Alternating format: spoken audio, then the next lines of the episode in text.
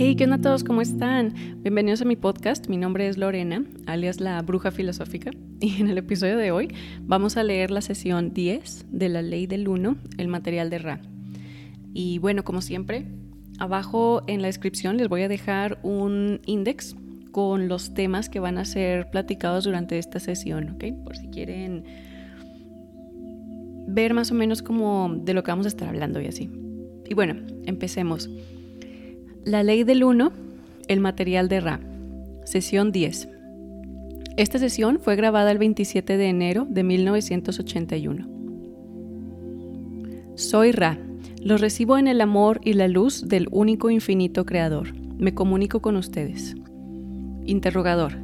Creo que nos serviría para aclarar algunas cosas que nos remontáramos al momento anterior a la transferencia de almas desde Maldek para ver cómo operó la ley del uno respecto a esa transferencia y por qué fue necesaria. ¿Qué ocurrió con la población de Maldek? ¿Qué le hizo perder su planeta? ¿Cuánto tiempo hace que ocurrió este hecho? Ra. La civilización de los pueblos de Maldek era en cierta forma similar, similar a la del complejo social que conoces como Atlántida en el sentido de que había obtenido una gran información tecnológica que utilizaban sin preocuparse por la conservación de su esfera, siguiendo en gran medida el complejo de pensamiento, ideas y acciones que puedes relacionar con la denominada polaridad negativa o el servicio al yo. Sin embargo, en su mayor parte se expresó en una estructura de sincera creencia-pensamiento que los complejos de mente y cuerpo de esta esfera percibieron como positiva y al servicio de los demás. La devastación que destruyó su biosfera y ocasionó su desintegración fue resultado de lo que llamas guerra. La escala llegó al máximo grado tecnológico del que disponía este complejo social en su presente de espacio y tiempo de aquel momento fue hace aproximadamente 705 mil de tus años. Los ciclos habían comenzado mucho, mucho antes sobre esta esfera debido a su relativa capacidad de sustentar formas de vida de primera dimensión en un momento anterior a la continuidad del tiempo y espacio de tu sistema solar. Estas entidades quedaron tan traumatizadas por este hecho que se encontraron en lo que podías llamar en un nudo o situación inextricable de temor. Transcurrió un periodo de nuestro tiempo. Nadie podía llegar a ellos, no había quien pudiera ayudarlos. Hace aproximadamente 600.000 de tus años, los entonces miembros de la Confederación pudieron desarrollar un complejo de memoria social y deshacer el nudo de, temor. Las entidades pudieron entonces recordar que eran conscientes. Esa forma de conciencia les llevó al punto que podrías denominar los planes astrales inferiores, donde pudieron recibir los cuidados necesarios para que cada complejo de mente, cuerpo y espíritu fuera capaz finalmente de recobrarse de ese trauma. Y cada entidad pudo examinar las distorsiones que había experimentado en el anterior complejo de vida y ilusión. Tras esa experiencia de aprendizaje y enseñanza, la decisión del grupo fue la de establecer sobre sí mismo lo que llamas una paliación del karma, como una, una eh, tenían que pagar su karma, digámoslo así. Por esa razón, encarnaron en, en, su esfera, o sea, en el planeta Tierra, en tu esfera planetaria, en lo que no eran formas humanas viables. Eso es lo que ha venido experimentando hasta que las distorsiones de destrucción sean reemplazadas por las distorsiones hacia el deseo de una visión menos deformada del servicio al prójimo. Puesto que esta fue la decisión consciente de la gran mayoría de aquellos seres de la experiencia de Maldek, la transición a este planeta comenzó hace aproximadamente 500.000 de sus años, de tus años y se empleó el tipo de complejo corporal disponible en aquel momento. Interrogador. ¿El complejo corporal disponible en aquel momento al que te refieres es el cuerpo de los simios? Ra, así es. Interrogador. ¿Se ha transformado algunas de las entidades de Maldek desde entonces o siguen en segunda densidad? ¿O algunas de ellas han pasado a tercera densidad? Ra.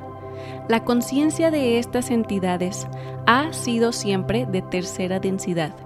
El mecanismo de paliación se operó mediante la colocación de esa conciencia en complejos físico-químicos de segunda dimensión, incapaces de alcanzar la superficie lo, perdón, la suficiente destreza o competencia manual para el funcionamiento de las distorsiones de tercera densidad del complejo mental.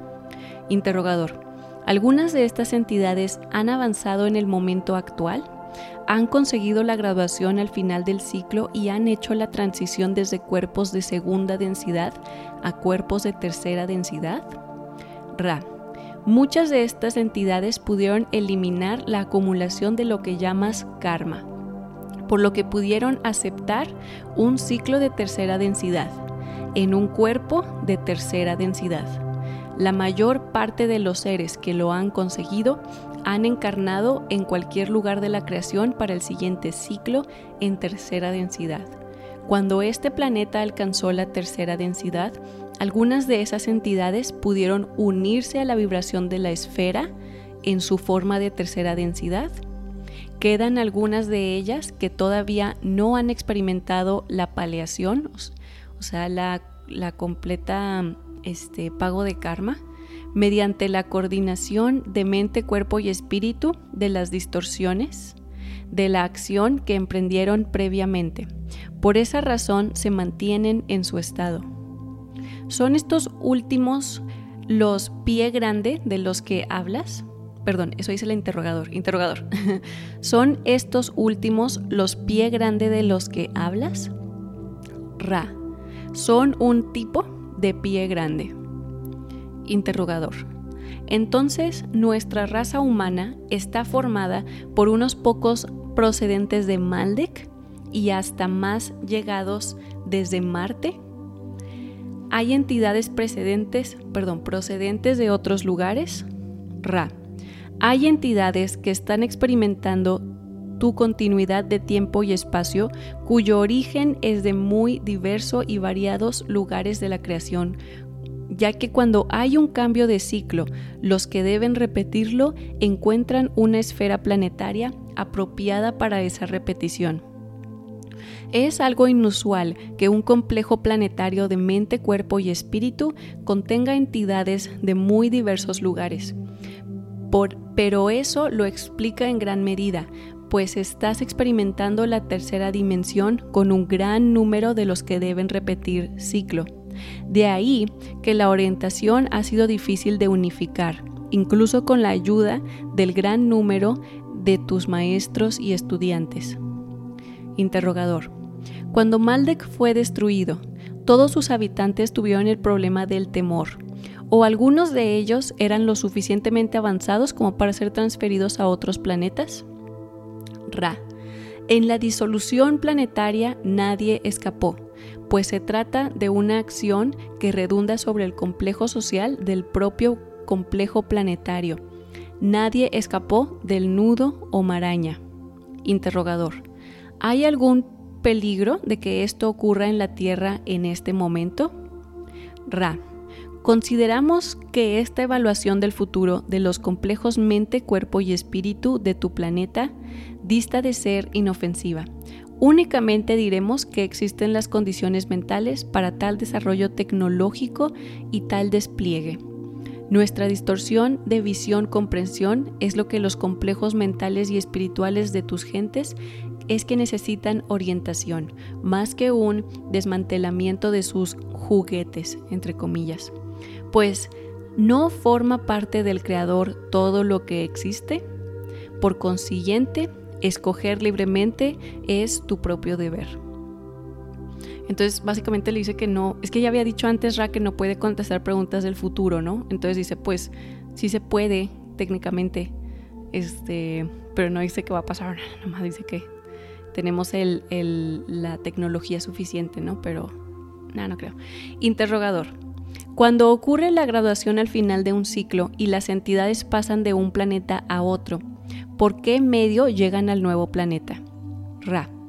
En el esquema de El Creador, el primer paso del conjunto mente, cuerpo y espíritu es estar situado en distorsión del complejo mente, cuerpo y espíritu, en el lugar adecuado de amor y luz. Se hace así para asegurar la correcta sanación del complejo y lo consiguiente ajuste con el complejo totalidad y ser. Ello tiene una duración muy variable en nuestro tiempo y espacio. Una vez conseguido esto, la experiencia del ciclo se disuelve y se filtra hasta que no queda más que la destilación de distorsiones en su forma pura. En ese momento, el conjunto mente, cuerpo y espíritu es cosechado, evalúa las necesidades de densidad de su ser y escoge el nuevo entorno más apropiado, ya sea para repetir ciclo o para avanzar hasta el ciclo siguiente. Esa es la forma en que se produce la cosecha, supervisada y vigilada por muchos. Interrogador. Cuando la entidad es llevada de un planeta al siguiente, se hace en pensamiento o por medio de un vehículo. Ra. El conjunto de mente, cuerpo y espíritu es, eh, es uno con el Creador. No hay distorsión de tiempo y espacio. Por lo tanto, es cuestión de pensar el lugar apropiado entre la infinita variedad de tiempos y espacios. Interrogador. Mientras una entidad se encuentra encarnada en esta tercera densidad en este momento, puede aprender de forma no consciente, sin saber qué está, está aprendiendo, o puede aprender tras ser consciente de que está aprendiendo en los caminos de la ley del uno. Mediante el segundo modo de aprendizaje consciente, ¿es posible que la entidad acelere notablemente su crecimiento? Ra. Así es. Interrogador. Entonces, aunque muchas entidades no sean totalmente conscientes de ellos, lo que desean realmente es acelerar su crecimiento y su tarea consiste en descubrirlo mientras están encarnadas. Pueden acelerar mucho más su crecimiento mientras se encuentran en tercera densidad que cuando están en el periodo entre encarnaciones de esta densidad. Ra, así es. Vamos a tratar de desarrollar ese concepto. El libre albedrío es una de las distorsiones fundamentales de la ley del uno, por lo que cada entidad es libre de aceptar, rechazar o ignorar los complejos mente, cuerpo y espíritu que le rodean e ignorar la creación misma. Hay muchos entre la distorsión de tu complejo de memoria social que en este tiempo y espacio se aplican diariamente, como dirías, en el trabajo de la ley del uno en una de sus distorsiones fundamentales, esto es, las formas del amor. Sin embargo, si esa misma entidad se siente inclinada desde lo profundo de su complejo mente, cuerpo y espíritu hacia el amor y luz y acepta así la responsabilidad para cada momento de acumulación de tiempo y espacio, de momentos presentes disponibles a ese amor y luz, puede potenciar su progreso de una manera muy semejante a la que hemos descrito para potenciar la llamada, perdón, la llamada lanzada por la distorsión de tu complejo social a la confederación. Interrogador, ¿podrías decir lo mismo de una forma un poco diferente? ¿Cómo potencias a ese llamamiento? Ra, entendemos que hablas ahora de nuestra información previa. La llamada comienza con 1. La llamada equivale al infinito y no es, como tú dirías, contabilizada. Es una piedra angular. La segunda llamada se añade a la primera. La tercera llamada potenciona o dobla o suma su poder a todas las llamadas precedentes. Así, la llamada de muchos de ustedes está muy fortalecida y se escucha de, de, manera abrumadora en los confines infinitos de la creación única. Interrogador. De cara al desarrollo general del lector de este libro, ¿podrías plantear algunas de las prácticas o los ejercicios que pueden realizarse para acelerar el camino hacia la ley del 1? Ra. Ejercicio 1. Este es el carácter más central y aprovechable en tu complejo de ilusión. El momento incluye amor. Esa es la lección y objetivo de esta ilusión o densidad. El ejercicio consiste en conscientemente ver ese amor en las distorsiones de la conciencia y el discernimiento. El primer intento es la piedra angular. Sobre esta elección reposa el resto de la vida experiencia de una entidad. La segunda búsqueda de amor en el interior del momento comienza la suma. La tercera búsqueda potencia a la segunda. La cuarta potencia o dobla a la tercera. Al igual que con la forma anterior de elevar la potencia, se producirá cierta merma debido a las imperfecciones de la búsqueda, por una distorsión de falta de sinceridad. Sin embargo, la declaración consciente que realiza el yo para que el yo del deseo de busca de buscar el amor es un acto tan central de la voluntad que la pérdida que produce esa resistencia es intrascendente. Ejercicio 2. El universo es un solo ser. Cuando un complejo mente, cuerpo y espíritu observa otro complejo mente, cuerpo y espíritu, ve al Creador. Este es un ejercicio útil. Ejercicio 3. Mira firmemente en un espejo y ve al Creador. Ejercicio 4. Observa la creación que se encuentra alrededor del complejo mente, cuerpo y espíritu de cada entidad y ve al Creador. La base o prerequisito de estos ejercicios es una inclinación hacia lo que podría llamarse meditación, contemplación u oración. Con esa actitud pueden procederse a estos ejercicios. Sin ella, los datos no profundizan hasta las raíces del árbol de la mente, que es lo que permite activar y dignificar el cuerpo y tocar y llegar a tocar el espíritu. Interrogador. Me preguntaba sobre el advenimiento de las civilizaciones de Atlántida y Lemuria.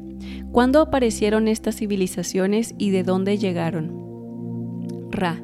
Esta va a ser la última pregunta de la sesión. Las civilizaciones de Atlántida y Lemuria no eran una, sino dos. Primero veamos las entidades de Mu.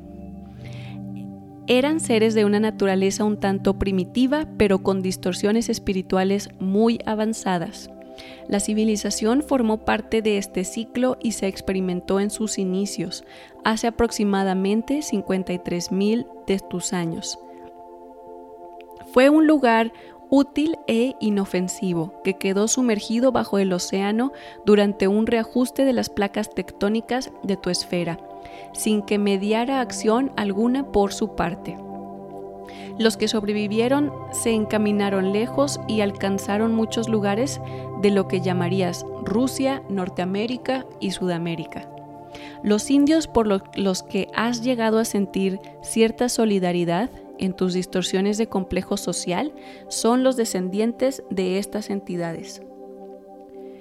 Al igual que el resto de encarnados de este ciclo, llegaron de cualquier otro lugar, aunque estas entidades en concreto procedían en su mayor parte de un planeta en la segunda densidad que experimentó ciertas dificultades para alcanzar las condiciones de vida de tercera densidad debido a la edad de su Sol. Este planeta era de la galaxia de Nev. La raza Atlante fue un complejo social muy conglomerado que comenzó a formarse hace aproximadamente 31.000 años, en el pasado de tu ilusión de continuidad de tiempo y espacio. Fue de crecimiento lento y de naturaleza muy agraria, hasta hace aproximadamente 15.000 de tus años cuando alcanzó rápidamente un gran conocimiento tecnológico que le posibilitó utilizar la infinidad inteligente de manera instructiva. Podríamos añadir que también hizo de la energía inteligente manipulando profundamente las emanaciones naturales del rayo índigo o pineal, de la energía divina o infinita. De esa forma pudo crear formas de vida y así comenzó a hacer, en lugar de sanar y perfeccionar sus propios complejos de mente, cuerpo y espíritu, inclinaron sus distorsiones hacia lo que podrías llamar el lado negativo. Hace aproximadamente 11.000 de tus años, la primera guerra, como así lo llamarías, motivó que aproximadamente el 40% de esa población abandonara la densidad mediante la desintegración del cuerpo. El segundo y más devastador de los conflictos ocurrió hace aproximadamente 10.821 años en el pasado de tu ilusión. Este creó una configuración de cambio en la Tierra y la mayor parte de la Atlántida dejó de existir tras su inundación. Tres de los grupos de atlantes de orientación positiva partieron de aquel punto geográfico antes de la devastación, situándose en las zonas montañosas de lo que denominarías el Tíbet, Perú y Turquía. ¿Tienes alguna pregunta breve antes de que concluyamos esta sesión? Interrogador. Solo una. Aparte de preguntar qué podemos hacer para que el instrumento esté más cómodo, quisiera que me dieras tu definición de galaxia, tal como la has utilizado esta palabra. Ra. Utilizamos el término conocido para ustedes como el sonido de vibración como el vibración de sonido galaxia, admitimos que algunas galaxias contienen un sistema de grupos solares y planetarios, otras contienen varios. Sin embargo, la importancia de la localización en la dimensionalidad infinita del tiempo y espacio es tan escasa que aceptamos la distorsión implícita en un término tan ambiguo. Interrogador. ¿Considerarías que los nueve planetas y el Sol de nuestro sistema solar son una galaxia? Ra. No. Interrogador. ¿Cuántas estrellas contendría aproximadamente una galaxia? Ra. Depende del sistema galáctico. El de ustedes, como sabes, contiene muchos, muchos millones de entidades planetarias y de estrellas. Interrogador. Simplemente trataba de obtener la definición que has usado para galaxia. Has mencionado en un par de ocasiones ese término en referencia a lo que nosotros denominamos sistema planetario, lo que ha provocado cierta confusión. ¿Podemos hacer algo para que el instrumento esté más cómodo? Ra. Este instrumento podría estar algo más cómodo si el complejo corporal recibiera más refuerzo. Aparte de eso, solo podemos reiterar nuestra petición de que alinees meticulosamente los símbolos utilizados para facilitar el equilibrio de este instrumento. Nuestro contacto se realiza sobre una banda estrecha y por ello nuestro acceso a él debe ser preciso. Los dejo en el amor y la luz del infinito Creador. Vayan pues y regocíjense en el poder y la paz del Creador único, Adonai. Y bueno, aquí termina la sesión 10. Otra vez tuvimos una sesión bien, bien locochona. Algo que me gustó mucho esta, em, de esta sesión es que Ra nos da un ejercicio nos da un ejercicio de meditación o contemplación o oración, como dice él, ¿no? De que, como era el paso número uno, es que cada momento de la vida, de la, de la experiencia, de la existencia, contiene amor. Siempre, todo lo que hagamos. Número uno, todo contiene amor, así que encuéntralo. Y luego, número dos, voltea a ver a tus hermanos, a cualquier persona así, aquí afuera, y ve al Creador dentro de ellos. Ellos son Dios. Y luego, número dos, vete a ti mismo en un espejo y ve al creador, de que el único creador está dentro de ti, tú eres, ¿verdad? Y luego número tres, contempla la creación, de que la naturaleza, el espacio, la energía y ve al creador. Está bien padre, ¿no? Este ejercicio me fascina, así como él dice, es un ejercicio de meditación o contemplación. Y bueno, ya los dejo, ya, ese fue mi, mi mini eh, comentario de al final de las lecturas. los veo mañana para lectura número 11, la sesión número 11, y los dejo, como dice Ra, en, el, en la luz y el amor del infinito creador, Adonai, hermanos. Nos vemos mañana.